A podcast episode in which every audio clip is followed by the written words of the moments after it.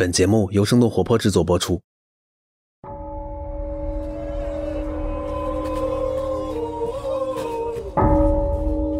你现在听到的声音是尼泊尔南侧登山大本营正在举行的登山祈福仪式。当地的夏尔巴向导正在向山神祈祷，保佑大家登山平安。本期反潮流俱乐部采访了中国女子登山队的发起人麦子老师，她一共尝试过四次攀登珠峰，直到最后两次才成功登顶。第一次尝试是在2014年，昆布冰川发生雪崩。2014年那一年呢，就发生了一场非常大的一场冰崩，我们有十六个修路组的成员，下巴人员全军覆没。那一年的春季珠峰登山活动被迫取消。那路都没有人修了，你还登什么山啊？那一年放弃。二零一五年，重整旗鼓的中国女子登山队再一次准备攀登珠峰，不料那年尼泊尔发生了八点一级地震。那一年发生了一场世纪大地震，动摇了珠峰旁边的很多山峰了嘛，发生了一场非常大的，甚至比2014年还要大的一场雪崩。地震引发的雪崩将大本营夷为平地。趴下，这么大的面积，你根本就没处可跑。这这种绝望是什么？是没处可跑。即使接连两次攀登珠峰失败，麦子老师依然在2016年继续尝试。那一年他成功登顶，然后在2019年第二次成功登顶珠峰。今天，我们就和麦子老师一起聊聊他的登山故事。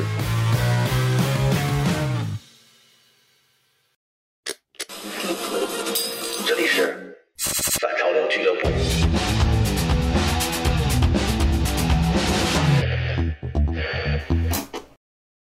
Hello，大家好，欢迎收听反潮流俱乐部，我是今天的客座主播 Luke。今天呢，我们的嘉宾是麦子老师，他登顶过的山峰比较知名的有，比如冰川之父穆斯塔格、世界第八高峰马纳斯鲁峰，以及两次登顶世界第一高峰珠穆朗玛峰。但是在登山界，麦子老师不仅仅是一位女性登山运动员，她更是中国女子珠峰登山队的发起人，也是中国首个民间登山历史馆的创始人。Hello，麦子老师，跟大家打个招呼吧。Hello，大家好，主持人好。您是从什么时候开始进入登山这个圈子的？大概时间应该是在二零零三或二零零四年吧，因为我的前夫啊，他是乌鲁木齐登山探险协会的理事，他介绍我去这个协会做一份兼职吧。但是呃，乌登协的领导跟我们接触一段时间后，啊、建议我做专职秘书。从那以后，我好像一脚就踏进这个登山的。圈里了啊，跟这些号称是天山野蛮派的新疆的登山前辈在一起，耳闻目睹啊，真的是近墨者黑了啊！这些前辈都有谁啊？你比如说，中国人首登博格达的王铁男老师，人类首登友谊峰的殷刚老师，还有。带我进入八千米的中国民间商业攀登先驱者杨春风，他后来成为我的八千米山峰的啊、领路人吧。杨春风呢，是我在二零零三年还没有进入协会的时候就啊、认识他了。他在协会呢，他说在他这个行业很需要这种后勤保障，能懂点医学的。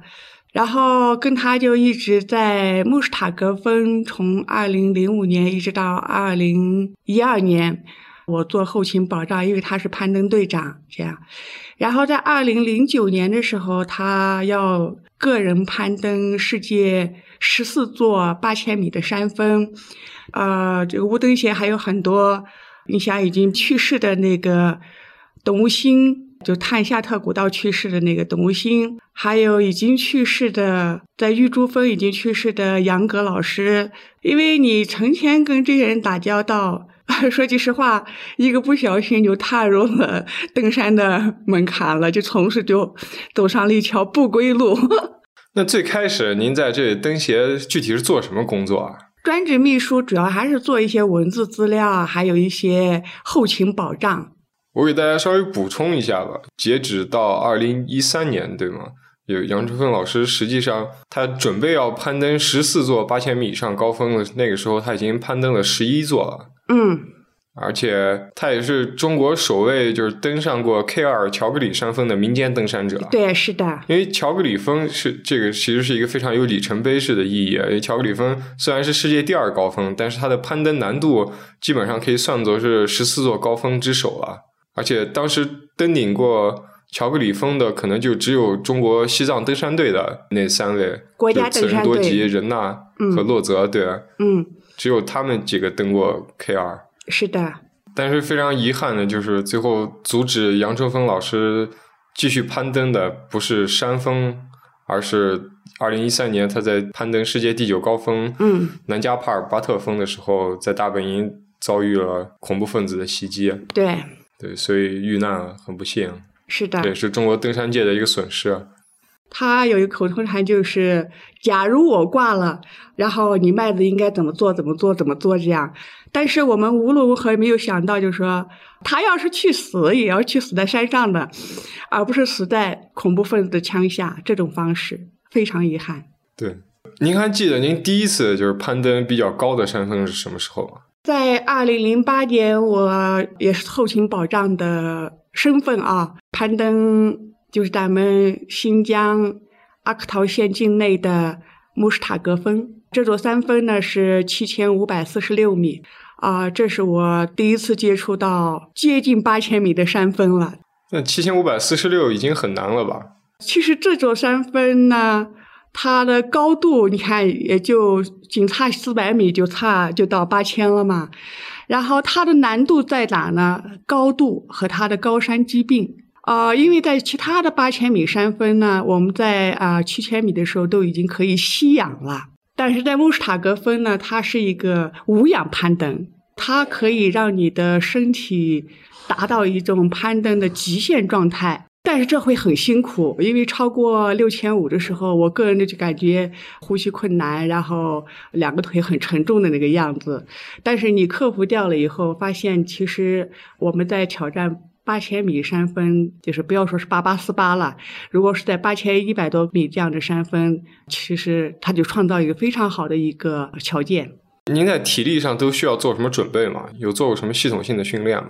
啊，原来我在乌鲁木齐办公室的时候，后来又到了成都办公室的时候，都是在高层，就十五层以上。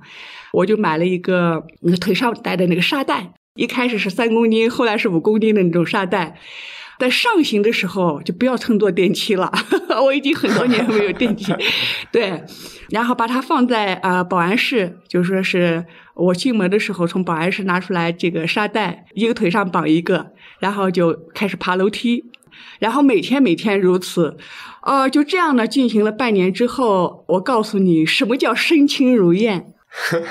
对，其实这种的锻炼方式，其实我们平时在城市生活当中是没有多少时间呢，刻意的要去健身房去运动，或者是说我甚至连跑步的时间都没有，我只有通过做大量的家务活，没事我就把地擦三遍那种，然后爬楼梯，只要是楼梯。我从来不坐电梯。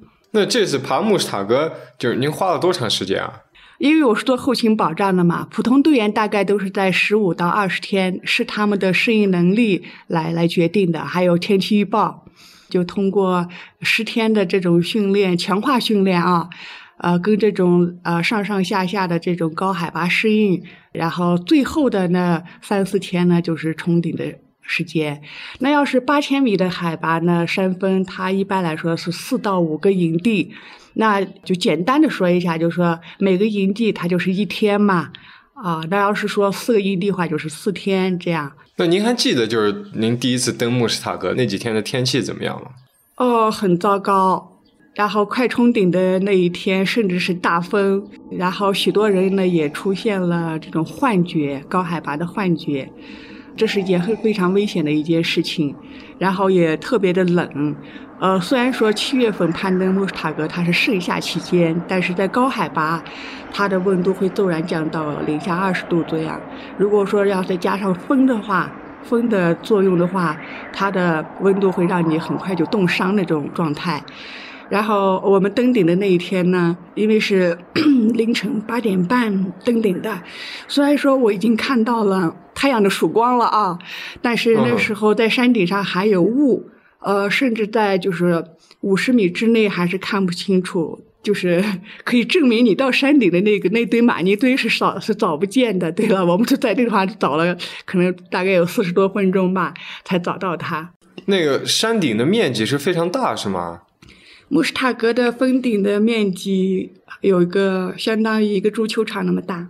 那就相当于您在大雾天里面，在一个足球场里找一堆石头。对，找一堆马尼堆，因为这是修路人员，因为他们是事先先到达的，因为他们要修路，然后要插小红旗，要在这个马尼堆上要拉经幡，以这个作为背景，所有的登顶者取证才可以。可是经幡这个，我以为就只有在藏族的山里面，或者尼泊尔这种文化的山里面才会有经幡这种东西。因为咱们藏族的工作人员是最早开始做登山这个行业，做服务的行业嘛，他们会把这个山神做一些仪式化的东西，这些东西呢，可以说是对我们影响挺深远的。我们也都墨守成规去做一些这样的传统化的仪式的东西。那您当时攀登的时候有没有带什么小物件啊？不，经常有人登顶的时候会带个旗子，或者带个。这种随身的纪念物，旗帜是肯定要带的。这个旗帜呢非常重要，一个是你这个团队的这个登山队的队旗嘛，啊，一个呢是公司的。旗帜，另外一个就是你赞助商的旗帜，因为很多人攀登雪山的时候，他有赞助商。还有一面旗帜是非常重要的，宁可就前面三面旗帜都不要带。如果说嫌重的话啊，你这会儿不要轻易想三面旗帜有多重啊，几克你就要把它想扔掉。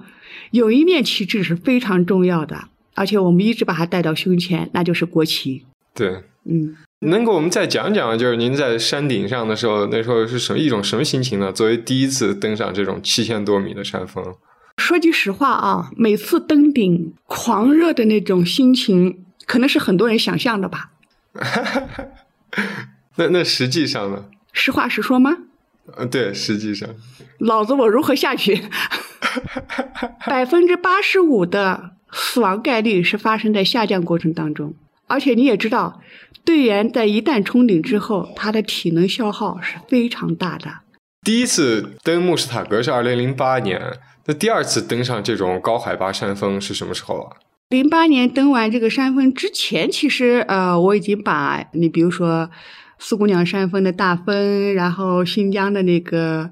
沙拉达万，然后一号冰川我都已经登完了，因为在协会工作嘛，所以说这些山峰就当一个积累。第一次登八千米以上是什么时候？那是在二零一四年，中国民间女子珠峰登山队不就成立了嘛？然后那一年我就是以珠峰为目标的。咱们先说一个题外话啊，这个也非常重要。作为一个普通的一个登山爱好者或者是听众，对，在咱们国家，如果说没有五六千米的登顶或登高证书，你是不能报名七千米的山峰的。你如果说连七千米的门槛证都没有，那八千米就想都别想。你不要以为有钱我就可以去登山，不是这样的。虽然说我已经有了七千米的登顶证书了，但是我没有八千米的一个登顶证书。还好了，零九年呢，因为它这项规定还没有完全的被执行。从零九年之后啊，从国内攀登珠峰的话，你如果说连一个八千米的登顶证书都没有，你是不能攀登珠峰的。也就是说，你要完成七千米之后，你首先要去完成比。珠峰还要低的卓奥友或者是西向巴马这个八千米的山峰，你才有资格去攀登珠峰。那在境外呢，你必须要有六千五百米以上的山峰的登顶证书，你才可以攀登八千米。对，条件稍微比国内要宽松一点。呃，所以说我在二零一四年的时候，我带着中国女子珠峰登山队啊、我们的目标就是珠峰，因为大家都已经完成了莫什塔格峰了嘛。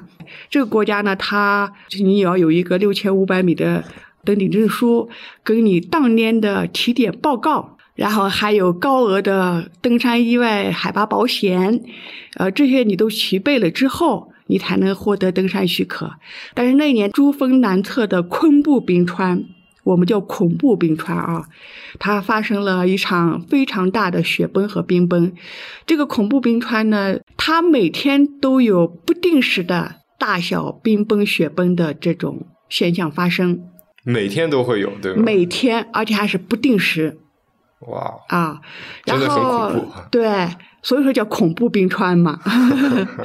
那一年，二零一四年那一年呢，就发生了一场非常大的一场冰崩，刚好在冰崩的要害区啊，中心区，我们有十六个修路组的成员，下巴人员，就是下巴高山探险人员啊，全军覆没。很多人都也搞不明白什么叫修路组啊。修路组呢，在国外他们有一个特殊的名称，也是一种尊称，叫做冰川医生。是什么概念呢？也就是说，当一个攀登者还在家里面睡觉，还在洗澡，还在喝咖啡的时候，在订机票的时候，我们的后勤保障人员，包括修路组的人员，就已经出发了，比登山队员提前一个月就出发到啊大本营。这个修路组成员，他每年会，你比如说以珠峰为例啊，他每年会为攀登珠峰的来自全球的登山团队，从珠峰大本营修一条路，修到顶峰。他们在没有任何保护的情况下修路修到顶峰，每年都有伤亡发生。而且像二零一四年那样发生冰崩、全军覆没这种现象，还不是一次两次，一年两年。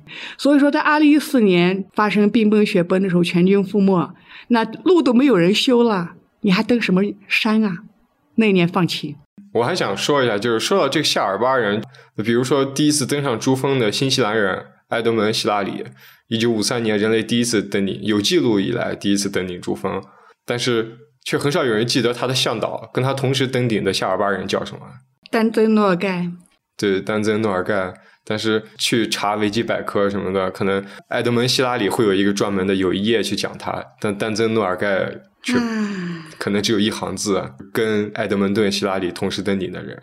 一四年昆布冰川发生冰震或者雪崩之后，他们其实是举行了游行示威，是吗？抗议的一种活动。哦，那一年在珠峰南侧，就尼泊尔侧珠峰大本营发生了许多很重大的事情，这个都是一个可以说是一个里程碑吧啊。其实，在二零一三年的时候，在珠峰大本营在七千五百米的位置呢，发生了一起世界最高海拔的斗殴事件。大家都带着氧气瓶儿，是吗？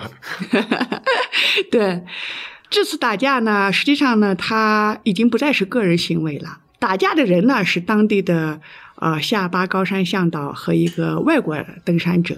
因为在像珠峰这样的高海拔、世界最著名的这种高海拔的山峰，它的攀登的主导权一直在欧美西方国家。因为毕竟西方国家做的这种探险都已经是百年历史了吧。夏巴人呢，打小没有这种对他只有对山的敬畏，他没有说是我要去攀登这个山峰，我用什么技巧去攀登这个山峰？因为西方人他毕竟开创了攀登高海拔这样的一个领域啊，这样一个行业嘛，嗯对吧？然后他带入了很好的攀登理念。人为啥要登山？登山的目的是什么？登山能给你带来什么？所以说，嗯他把这些东西带来给这个南北侧啊，那这些高海拔的民族呢，也通过这样的耳闻目睹，一代又一代的这种学习，这时候他跳出来说我要有一点管理权的时候，势必会跟西方国家的人发生冲突的。所以说，打架这个事件呢，虽然说是个人行为，但是二零一三年这个事儿苗头已经出现了。那在二零一四年的时候，这个事儿发展的比较严重，再加上这有个十六个下巴，就是冰川医生在给我们修路的时候全部遇难了全部遇难之后，那很多人是不愿意走的，不愿意放弃攀登珠峰的机会。为什么？你也知道，每个人少则四万美金，多的八万美金、十万美金，嗯，然后做了这么多年的啊准备工作，千里迢迢、万里迢迢来攀登，结果一场冰崩雪崩把几个冰川医生给崩了，然后那就重新再组队的，重新修路呗。他们的这这也是情理之中的事情啊。但是当地的人呢，他们认为这样不好，所以说有很多这个当年呢，我记得是有三十九支全球的攀登队伍，攀登者大概算下来可能要有个四百多人吧。哇，这么多人啊、对，包括我们中国的团队啊，其实绝大部分，包括我在内，我真的也不想放弃。就是下巴高山的这些，他们非常团结，瞬间呢就组成了一个团队。然后这样的团队一个群体呢，跟在大本营的西方国家的几个重要的管理者啊、领袖，直接面对面就发生了冲突，就说吵就。实际的管理者还是西方国家的人是吗？西方、西方、西方的实际管理者。这件事情发生之后，尼泊尔官方的人员不得不坐直升飞机到达珠峰大本营进行调节。但这种调节大家都知道是比较难的，因为什么？它不光是一个个人的斗殴事件了，其实它它的背后的意思就是说是下巴人正在崛起，我需要控制这座山峰，因为这个山峰是我们家的，就这个意思。那西方国家他认为所有的东西是我们带来的，而且呢，怎么商业运作也是我带给你的啊。如果说你要觉得你的待遇比较偏低了，我们可以给你提高，没有问题。但如果说你要直接接触到这种管理层指挥权，你还达不到这种水准，他们绝大部分是这种态度。那我们站到中立来看呢？这件事情呢，可以潜移默化的继续再给一段时间，让下巴人继续成长的过程。然后他们得到更多的控制权和管理权，参与管理嘛。所以说，这个历史的车轮滚滚向前，这个东西你谁也是无法阻挡的。所以说，对，这个需要一个漫长的时间进行就谈给下判啊班一点。时间，让他们积累更多的这种高商管理的经验，这种商业运作的方式，一切都变得更成熟。这个时候，他们的地位就会在不知不觉中会发生转变。到时候，他们也许就真的就可以做回自己家后山的主人了。这个事件发生之后呢，其实对我们影响也是非常大的。那最终呢，大家放弃了吗？呃，所有的当年的三十九支全球的登山团队都放弃了，拔营回寨。一方面，对于登山公司来说，这是一个非常大的损失。啊对，登山者可能都不是职业的，他平时都有工作，然后很不容易存够了钱，练好了体力，攒够了时间来登，结果今年就不行了。对，很多人我我记得是啊，我现场看到的是哭着回家的，对，那真的就心里肯定是很难过的。非常难过。对于刚刚成在这一年才成立的女子登山队来说，第一年想去登珠峰，结果没登成，这意味着什么呢？因为杨冲锋是在二零一三年去世的，他在去世之前，二零一二年的冬天告诉我，他在二零一三年的下半年就应该完成十四座了。然后完成十四座的第一件事情就是把这家公司商业化，然后我们要组成一个中国首支纯女性组成的女子珠峰攀登队伍。所以说，在二零一四年我们放弃的时候，啊、我们也很难过，但是也有些人不是很理解。也要求呃退款啊，怎么之类的。当然团是不能退的了，因为大家都知道，在登山队员还没有出门之前，粮草先行了嘛，人员也先上山的嘛，对吧？然后所有的开支就开掉了，所以说就等于打了水漂了。而且要给这个，你要在这个山峰的所属的管理中心，你还要交这种行政费用。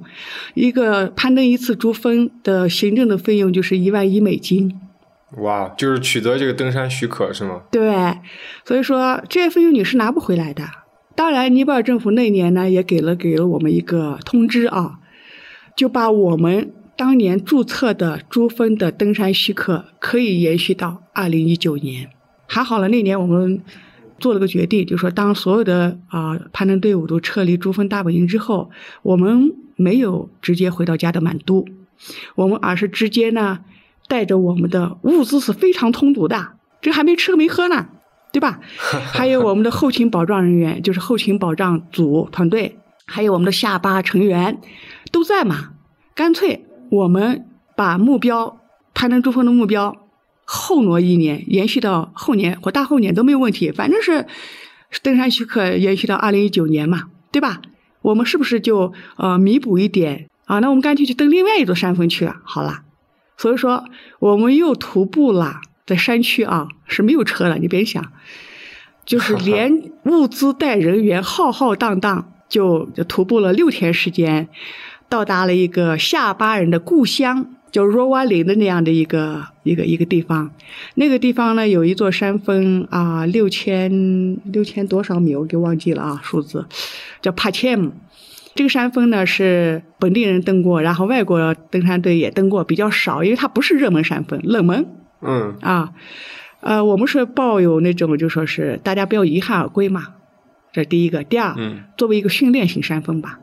一方面通知尼泊尔的就加德满都的办公室给我们办理这座山峰的登山许可，另外一方面我们还在徒步当中，一路上还又吃又喝，因为什么？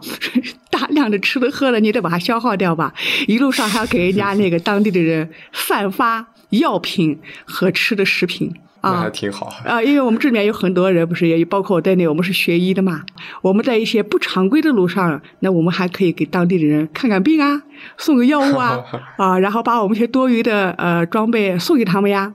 然后到达这个嗯夏尔巴尔的故乡的时候，哦，竟然全村人都出来了，对。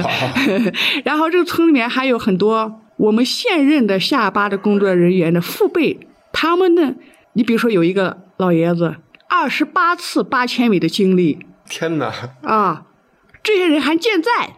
哇哦，然后这些村里面竟然有好几位这样，都是二十多次八千米的经历。然后但是呢，这他们已经现在年老了，都是退役了嘛。他们只不过他们的儿子辈啊、孙子辈呢，可能继续还在从事这个行业。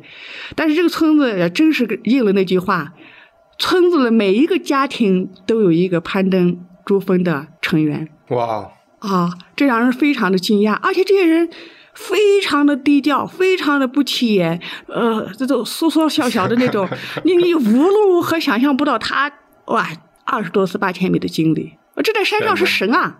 所以说，我们在告诉给他们珠峰发生的事情，他说他们已经早就知道了。哇，这样人的信息比我们通知的很快，他们也知道我们要即将攀登他们家门口的那个帕切米的山峰。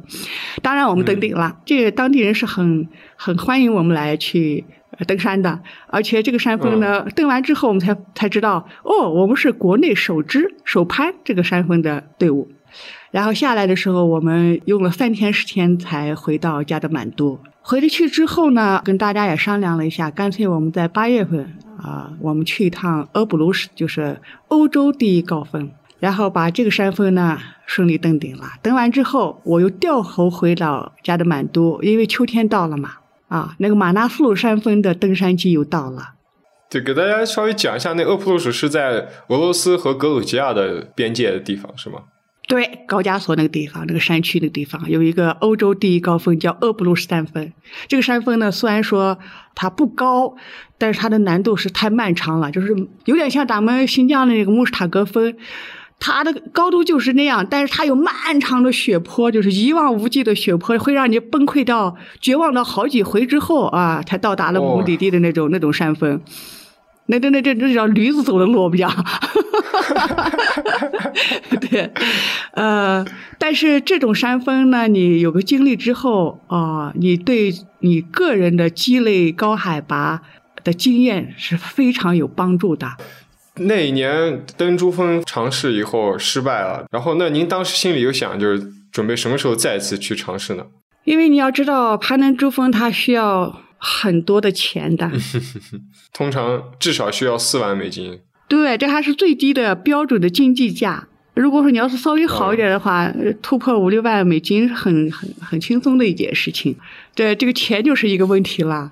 另外一个，其实这个挫折感呢，你要知道，每年再凑齐一个团队的女孩子不容易，因为有些人可能就因为这样的事件就从此再不来了，不登山了。所以说在，呃二零一五年啊、更有意思了，哎，意外的啊、五个女孩子，那 OK 好了，那就继续按照国际惯例，三个以上它就是一个团队。然后我们也各自解决了自己的费用，啊，因为这里面呃有几个人是老队员了嘛，二零一四年老队员了，因为他少了一万一美金的注册费了嘛。啊，那一年呢，我们还就是把这个成本又很好的计算了一下，几乎就是就是成本价了，两万美金，就是每每个人再加两万美金就 OK 了。那年呢，刚好呢，我们也找到一个赞助商，法国奥莱雅公司的，我还在上海待了将近一个月时间，就是为了这事儿。呃，我们其中有一个女队员就是这样的一个关系，给我们搭建天桥，然后让我们顺利得到这个赞助了。但是这个赞助呢，嗯不是赞助给我们的个人登山费，而是赞助为这个中国民间女子手织嘛。为了纪念这个团队，专门有一个摄制组，他的导演呢是来自墨西哥的，然后他的录音师来自日本，摄影师来自芬兰，非常专业的国际团队，专门拍摄高海拔的一支团队。这个钱那就是比我们的登个人登山费要高好几倍的。那我们是没有钱去请这种专业的摄影团队的。然后，所以说，在二零一五年，我们真的是资金非常充足。然后，我们的珠峰大本营呢，甚至还有地接的网络基站，就在我们的营地范围之内，我们可以免费上网。有 WiFi 了啊，有 WiFi 了，呃，然后我们呢是有一个人一房一厅这么奢侈啊！啊，然后房间呢是地毯、西蒙斯，还有还有羊皮褥子，然后我们的伙食也非常好，呃，好的让你咂舌为止。只要你只要你能吃，你想吃啥？日本的寿司，还是韩国的冷面，还是意大利的披萨，还是汉堡包啊、还是说吃中国的饺子啊？你还是吃广东菜，还是吃四川菜？我们都能做到。这么好吗？我以为在大本营大家都是吃什么罐头或者吃压缩干粮、吃士力架这种。那个是更高海拔，没有没有这种厨房的条件下哦才会去吃的。然后罐头我们是从来不会往高海拔去带的，因为它就是垃圾产品。一个是重量很重，第二个呢就是它没有太多的营养。所以说，呃，是奢侈了一点，但是说作为一个可能有去无回的攀登者来说，是值得的。珠峰现在的死亡概率下降到百分之六，那也就是说，一百个里面总有六个人回不来。那到底是谁回不来呢？不是你我，就是他。但这是二零一五年啊，那一年发生了一场世纪大地震，尼泊尔的地震，八点一级地震，动摇了珠峰旁边的很多山峰了嘛。发生了一场非常大的，甚至比二零一四年还要大的一场雪崩，珠峰雪崩。在这儿雪崩之前的那一刻，您在做什么？你还记得吗？啊，那一刻就是哦，已经是意识到地震了，因为地面它它是已经滚动了嘛。然后我们的椅子上都都已经坐不住，它还好是中午时间是十一点四十五分这个样子，我们准备十二点钟开饭嘛。啊，我们还在帐篷里面休息大帐里面还在听音乐，啊，喝功夫茶，还喝盖碗茶啊。前面还是阳光灿烂的嘛。地震之后，瞬间呢，山雾、雪雾它就腾空就而起了。珠峰南侧的大本营呢，它是在三面环山的一个谷里面。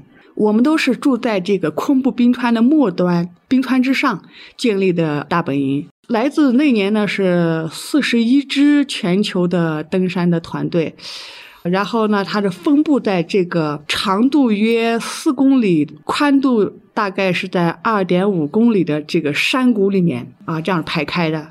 这里面还不包含那个下巴的向导这个团队，还有各种的后勤保障，还有每年国际上志愿者的临时建的医院，我们叫野战医院啊，呃，还有这种官方派来的环保组啊、冰川研究员啊、这些联络官啊，反正七七八八那那一年的人员估计在两千人以以内。我、天，大本营有两千人，一夜之间，它就会形成一个地球村，就是这么来的。大大小小的各种五颜六色的帐篷就搭起来了，就这样一个。你也知道，这个这山顶上半中腰它低洼处，它都会积有上百年甚至上千年的雪嘛，雪层。这种雪层一旦要是被给摇垮了，它给掉下来的时候，这就是雪崩、冰崩。这个东西它不是说一吨两吨哦，它是百吨、成千上吨、上千吨，可能上万吨吧。它是倾泻到了整个大本营，覆盖了。你看着那雪崩下来是什么感觉啊？不，先是地震嘛，因为地震之后被大雾锁了，也就大概也就说是不到一百米的那种能见度吧。但是我已经听到了四面八方轰隆轰隆的声音，这种声音是很可怕，我们也心里面有数，可能会造成雪崩。但这个雪崩的方向呢，从哪里来，有多远，是否能冲击到我们？你作为一个管理者，你要快速心里面有个准备的，要有预算的。但是这速度太快了。可能从我们知道地震，然后再发生雪崩，也就是个两三分钟的时间吧，你就来不及考虑太多的事情，而且你也看不到这个雪崩是来自哪个方向。然后当我看到这个雪崩的时候，它就有点像，我不知道大家有没有这种概念，在沙漠里面，如果说有沙尘暴的时候，一边呢是晴天万里，另外一边呢是黑压压的，就说你举头望的时候，你帽子都会掉下来的那种高度。几百米吧，对，这个雪崩也是这样，就是当我看到它的时候，它就像一堵墙过来了，而且这个墙它是滚动的，就像那个沙尘暴，就直奔你眼前，你知道吗？那这个时候你有什么反应呢？你做什么了？趴下，你往哪跑？这么大的面积，你根本就没处可跑。这个这种绝望是什么？是没处可跑。而且呢，这个量有多大，我们后面把它埋埋到多深，谁都不知道。而且是从多个方向同时来的是吗？一个方向，而且是还不是昆布冰川，我还以为这是昆布冰川，又雪崩是很正常的，但是但是我就没有想到，我说我们的背后这山峰倒了，我靠！反正我看到的时候，它就是一道一个雪墙就滚滚而来啊。然后我们能唯一的能反应过来就是什么？就是说是啊，你你趴下了以后，你会减少一个你在暴露在空气中的一个身体面积，因为这个雪崩冰崩里面它含有大量的石块。冰块，因为它是扫着地面滚滚而来的，所以说它把前面营地它是席卷而来的。这个营地里面你也知道，雪锥、冰崩、厨房用具、人员、石头，它都会全部滚横过来的，它会伤害人的。所以说，第一个反应就本能的啊，迅速趴到地上，然后抱着头，在自己的鼻下面形成一个三角区。对，一半被掩埋掉了，你至少你还有一点点的空气量。然后呢，还能坚持个几十分钟、半个小时、一个小时等待救援吧。所以说，当我们趴下的瞬间的时候，我也看到了我的前方，就前面营地里面滚动的那个黄色的帐篷在里面还在滚动，啊，然后我们的几个队员呢，还在离我们的休息大帐还有个三十米，他们自己的帐篷旁边正在上我们这边飞奔跑嘛。虽然说跑是没有用的，但是我们都绝望了，没有办法。地震呢是大概也就是一分钟左右吧，然后这个雪崩呢从你身上呼啸而过去，把你掩埋掉的时间呢也是一个分一分钟时间。但是你不要小看这一分钟时间，这一分钟以后世界都变了，它就是世界末日。那这一分钟之后呢？一分钟之后，我有没有昏迷呢？其实我也不是很清楚，但是这一分钟是肯定有啦。我是数着、数着、数着这么过的啊，而且我的头脑是很清楚。但是我唯一呢，就感到难过的是什么呢？呃，我自己知道我是趴下的嘛，我知道呢，就说有无数个重型的东西从我的脊背上已经过去了。哦，你可以感觉到什么？非常的疼啊，已经很疼。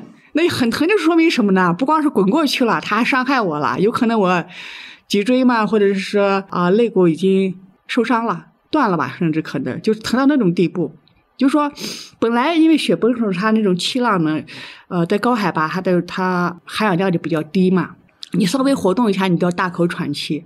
那是在这种有气浪的情况下，有雪崩的情况下，它的含氧量是更低了。所以说你还要就像蛤蟆一样的。就是要深呼吸，大量的呼吸，你才能获得一点点的空气嘛。但是我在深呼吸的时候很疼啊，那就肋骨受伤了啊。对，就是每呼吸一口是撕心裂肺的疼，再加上我自己氧气不够啊那种感觉。什么叫窒息？你知道吗？哦天呐。而且我不知道我已经埋掩埋了有多深，但是如果说石头还能从我身上滚过去，就说明掩埋的还不深嘛。当我就是能把一只手，我不是都已经身上被很多石头、帐篷杆子已经是盖住了，而且还盖着雪。那我到底被隐瞒了有多深？那时候还不知道深浅嘛，那就扒出一只手来呢，就去拨拉了一下。这么一拨拉，咔嚓，我这前方呢有一块雪层给掉下来了。掉在我的鼻子下面了。哎，一股新鲜空气，它就进来了啊！哎，那我心里面很开心，你知道吗？啊，至少没有埋得很深。这第一个，第二，我还活着。按理应该说这种事情应该是很沮丧，然后甚至哭泣，甚至大喊大叫才能表达的心情。但是恰恰相反，其实很多人跟我也是一样，就是说笑一下，我们还活着啊，就这样。但是紧接着绝望就来了，为什么呢？几十分钟了，你周边除了这种风声、这种鱼浪的这种声音之外，你听不到人声。天呐，一下子变得寂静。你你就变得你很绝望，为啥？如果说就我一个人活着，我没人营救啊！我显然我自己已经失去自救能力，我爬不出来呀！我身上全部覆盖着石头，我拔也拔不出来。我我我腰以下我不能动了，而且我已经我的衣服已经全部湿掉了。湿透了，那你要知道，在这种低温下面，你是很难度过几个小时的。而且我身上开始发冷，关键是发冷，而且一个哆嗦的时候还是伴随着疼痛，没有人来营救，可能就我一个人活着，那就就这样了。所以说，这种等待的滋味，你你不知道是什么样的心情，而且自己还无法检测自己到底是哪受伤了啊！骨折不怕，我是担心的，就说什么内伤、大出血。如果说在未来的六到八个小时内，我要是得不到救助的话，我我就会死亡的，不光是失血死亡，而且还会因失温死亡。还好，也就是在十五分钟、二十分钟左右吧。我陆陆续续听到我的背后呢，因为我是不能翻身嘛，有人开始哭，有人开始大喊大叫，有人开始喊名字：“上帝啊，我有救了！我靠，太好了！”然后我就赶紧把一只手呢，就就高高举起来呀。啊这是告诉给他们，因为那时候已经是无法呼吸都很困难，是无法说话的。我还要把我鼻腔里、口腔里、耳朵里面那个清血不是要清理出来嘛？因为你看里面灌满很多血了，这堵住了的，你还得把它抠出来。可能生了几个几分分钟吧，有人呢就握住了我的手了。我一看啊，是我们的攀登队长普鲁巴，是一个下巴人。就先把我的头部先给我给这个血层给清理掉了啊，我的脸露出来了。先是看了我的后脑勺，然后他又让我把脸转过来，然后帮我把脸上清理了一下，然后就跟我说了一句用英文就说你还你还好吗？我说不出来，我只能告诉给他点头，OK。他的意思说你稍等一下。其实后来我才知道，所有人都有负伤啊，那天。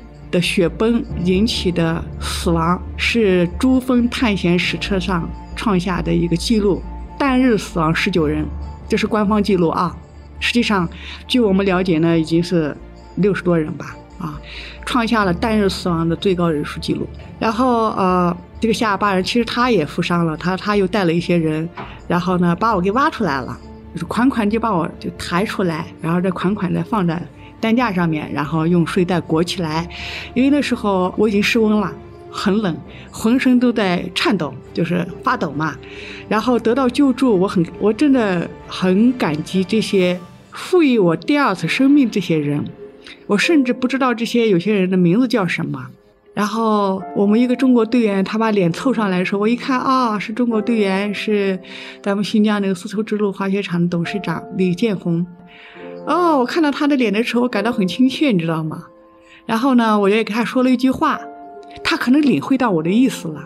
然后后来第三天，就是第四天的时候，他在加德满都医院找到我的时候呢，他说：“麦子，你当时跟我说话，我知道，但是问题说是我不知道你说啥 啊，但是你你说的那意思我知道。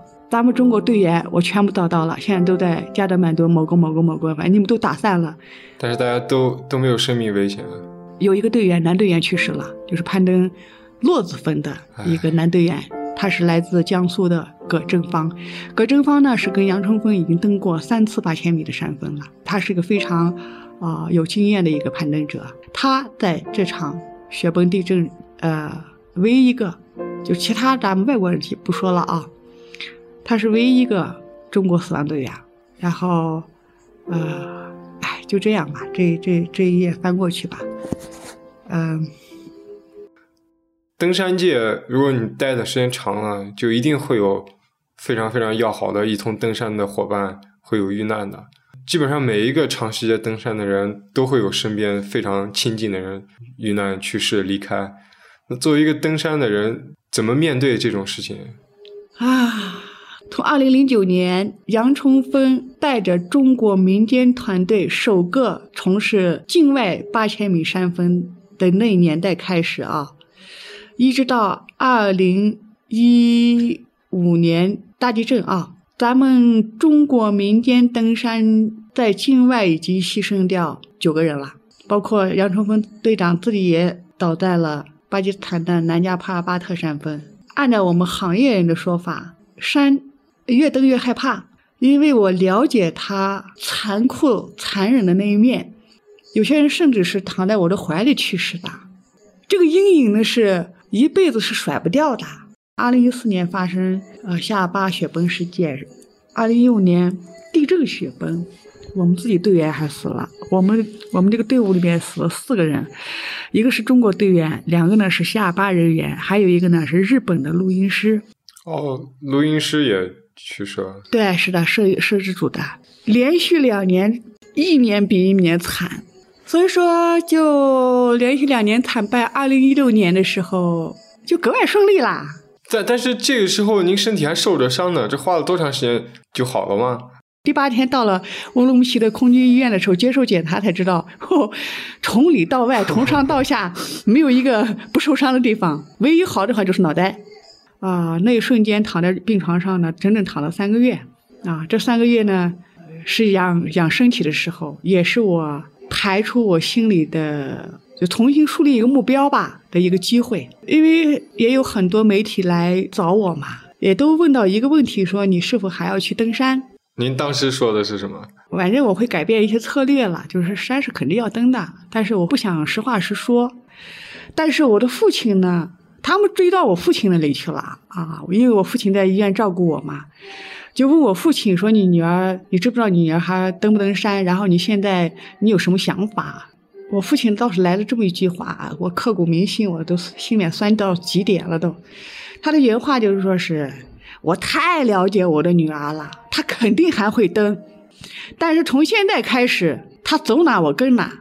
假如说她在任何一个山峰遇到不测的时候，我在第一现场我就处理了，不麻烦任何人。这是他的原话。从二零一五年之后。啊，我真是走到哪把他带到哪了。所以说我父亲跟我 也南征北战哦，他也从珠峰南侧徒步到珠峰大本营的经历，而且七十七岁的高龄。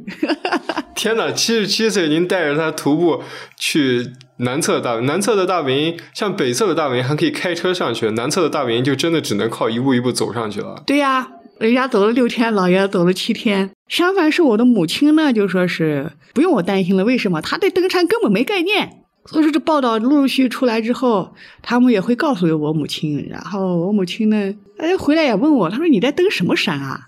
呃，这山有多高呀？哎呀，我也没法解释，撒点珠峰哦哈。我就告诉给他，这山嘛，最高也就是八公里吧。他哦，好嘛，才八公里嘛！我跟你爸两个谈恋爱的时候，从乌鲁木齐走到昌吉还三十公里呢。你知道我听到这句话有多开心吗？对对对，至少他不会那么担心你是吧？也就刚好整整一年时间吧。我个人带着下八人，当然一六年的时候不是以中国女子珠峰登山队的身份去攀登了，而是以个人登山者、登山攀登队员。为什么没有以登山队的身份呢？呃，一个是没有这么多女孩子了，当时就只有您一位中国女性了，还有一个人，但是说两个人是不能成这个队伍的。那这一次从珠峰大本营开始准备，一直到登顶，花了有一个月时间吗？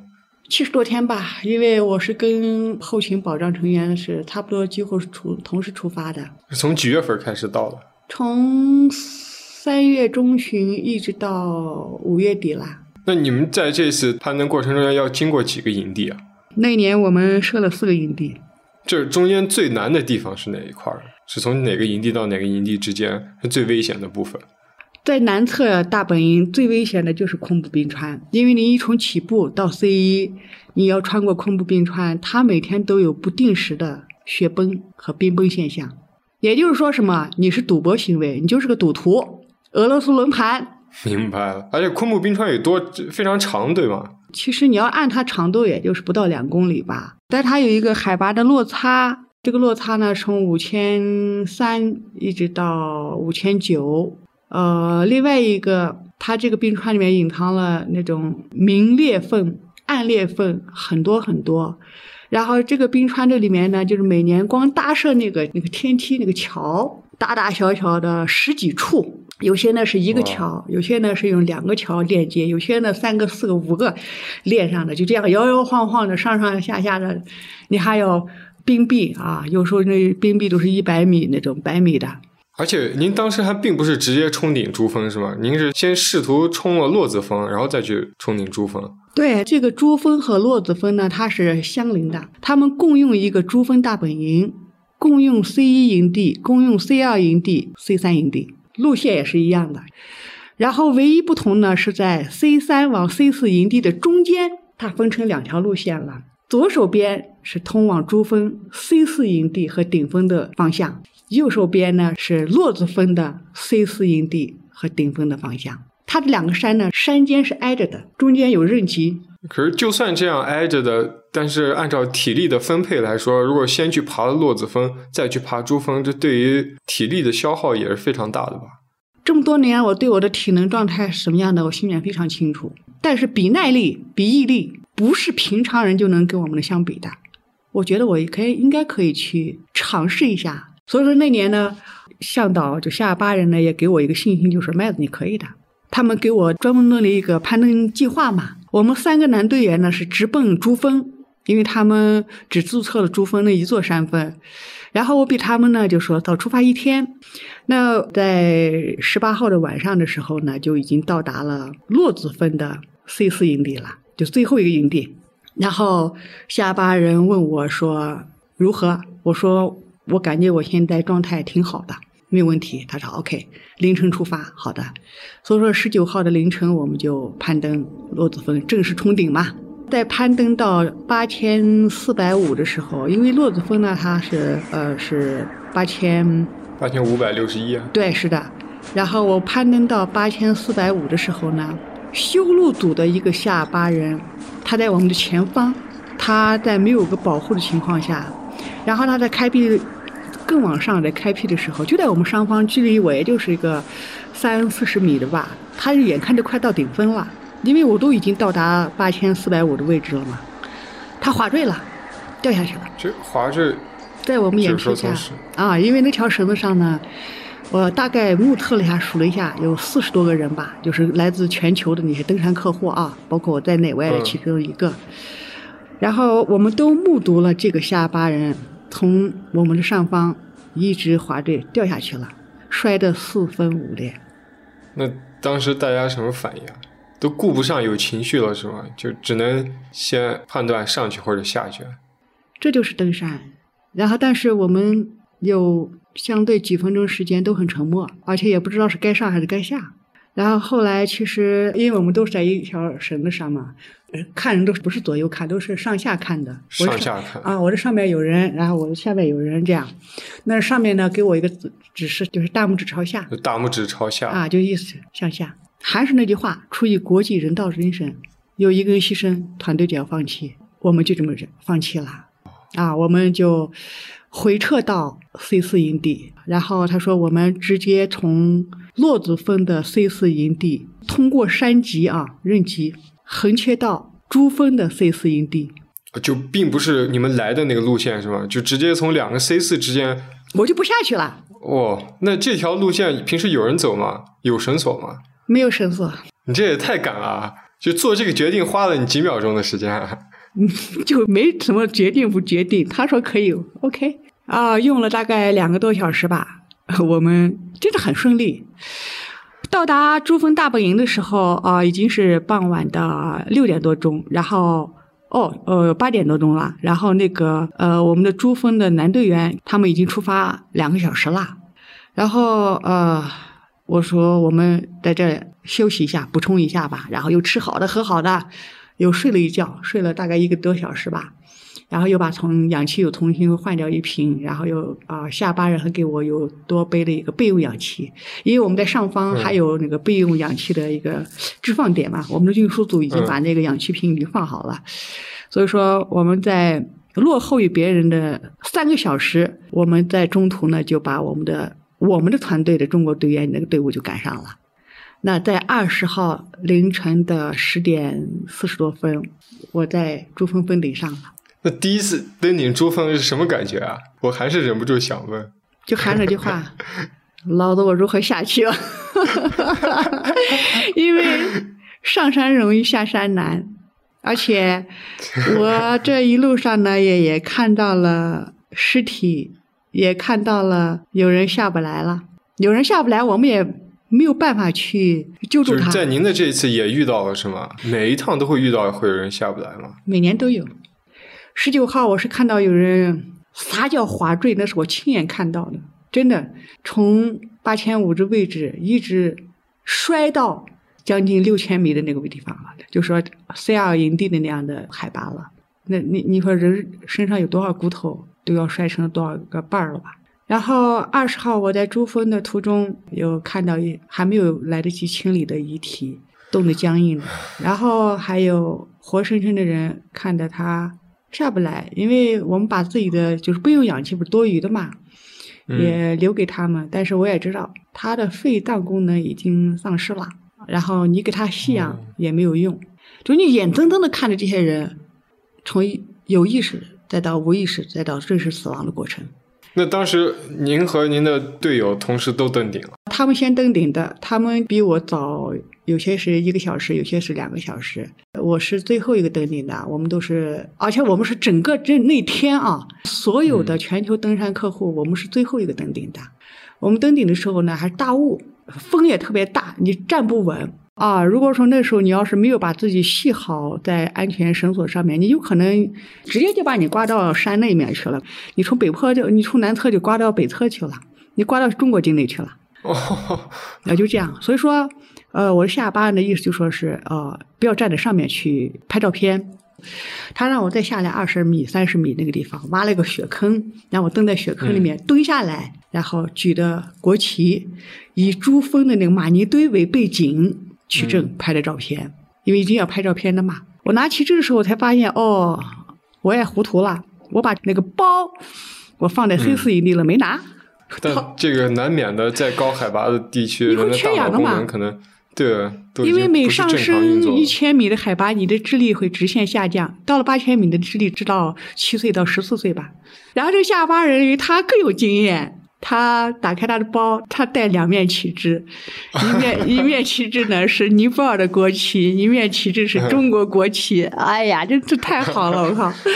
然后他交给我国旗，我就挨个的展示。然后，因为心情呢也没有说激动到哪去，因为什么？攀登到珠峰的峰顶呢，这是对我来说啊是迟早的事儿。在我攀登的这个服务这这么多年的过程当中，我已经经历了比普通的登山客户经历了十几倍的东西。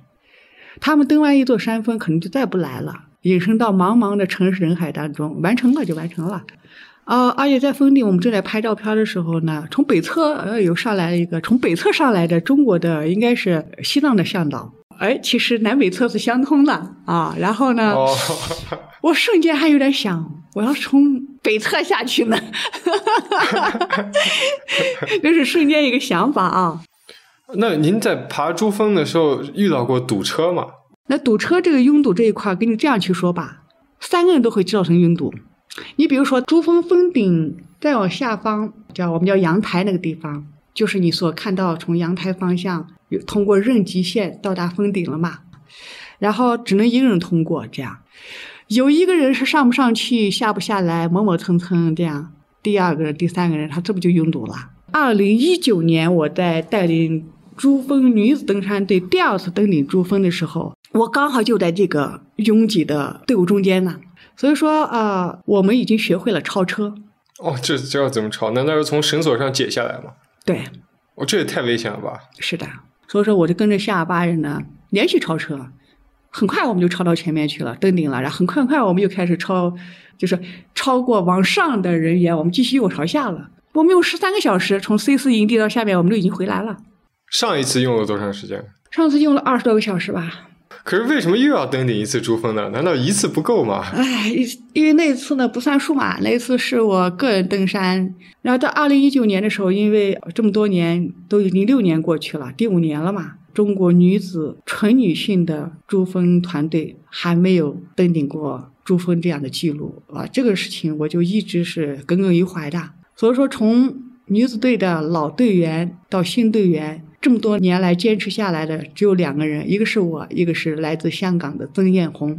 呃，我们两个呢是从二零一四年一起经历过这么多年的些事儿。他是二零，我是二零一六年个人登顶珠峰，他是二零一七年个人登顶珠峰的。嗯，然后曾艳红呢，他有个任务，他也要以最快速度把珠峰和骆子峰连登。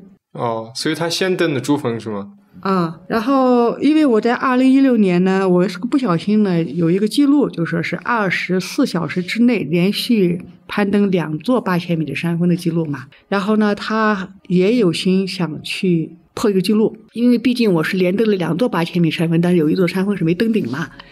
所以说他想两座山峰登顶，他就那年就二零一九年，他注册了两座山峰，呃，登山许可。然后他是先跟我们登，先登珠峰，登完珠峰之后，他准备着下车到 C 四营地以后，也是横切到洛子峰的大本营。然后我们是二十三号登顶的，他是二十四号准备登洛子峰峰顶嘛，是这样的计划。但是在我们三个人成功登顶珠峰的下来的时候呢，是尼泊尔政府。他们有一个计划，叫“二零二零年欢迎尼泊尔旅游年”。在二零一九年的时候，他选择了三个国家的女性作为代表，把他这个旗帜呢带到峰顶。三个国家的女性呢，分别是来自中国的，就是我们；一个是印度的，一个是尼泊尔本地的。呃，我们也觉得挺荣幸的，因为这么多年，我们曾经帮助政府，就是我们自己的下巴人，在二零零九年的时候，把释迦牟尼金佛像不是搬到峰顶了吗？二零一八年的时候，又把尼泊尔老国王的塑像不是搬到峰顶了吗？啊，这个都我都参与，我都看到过。所以说，在这支队伍里面，来自印度那个女孩子呢，她在我们下撤的期间，她下不来了，可能是也是高山紧急症状。就说给他吸氧，他也吸不进去了，挣扎的死了。他死的时候是在八千七百五，差不多那个位置吧。就他已经登顶了，但在下来的时候下不来。